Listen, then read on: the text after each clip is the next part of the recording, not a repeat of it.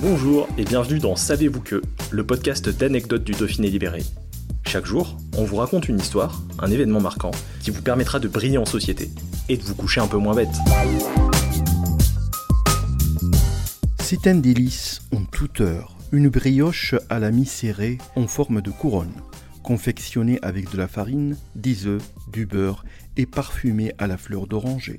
La célèbre pogne de Romans-sur-Isère remonte au XIVe siècle. On retrouve les premières traces de cette pâtisserie dromoise dans un registre de tenancier de la seigneurie de Paul les Romans, datant de 1339. Son nom viendrait du terme pogna en patois local, c'est-à-dire une poignée de pâte à levain prélevée par le boulanger de sa pâte classique pour constituer des brioches.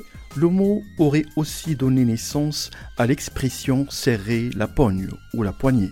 La pogne trouve donc son origine au Moyen Âge, où elle était préparée et dégustée pour fêter la fin du carême. C'est le jour de Pâques que les boulangers pouvaient enfin mélanger des œufs à leurs pâtes, après les 40 jours du carême.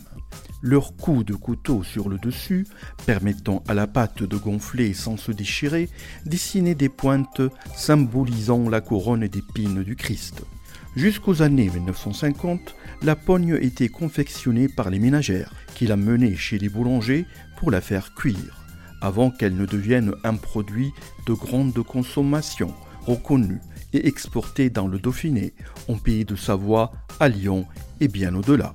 Pour réaliser une bonne pogne, il faut pas moins de 24 heures. Après un long pétrissage, la pâte doit reposer 3 à 4 heures. Puis, pour être mise en forme, le boulanger plante son coude au cœur de la boule de pâte, afin de faire le trou autour duquel sera formé un cercle.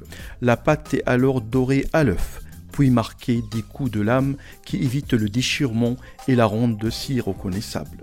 C'est la signature du boulanger. La pâte est ensuite conservée à 6 degrés le temps de lever, avant la cuisson.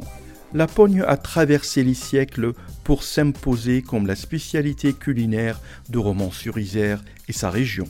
Elle est de toutes les manifestations locales et a même sa fête, à laquelle s'y invitait la raviole. En 2001, des inconditionnels de cette brioche ont crié la noble confrérie de la pogne qui intronise chaque année de nouveaux membres lors de la fête de la pogne et de la raviole.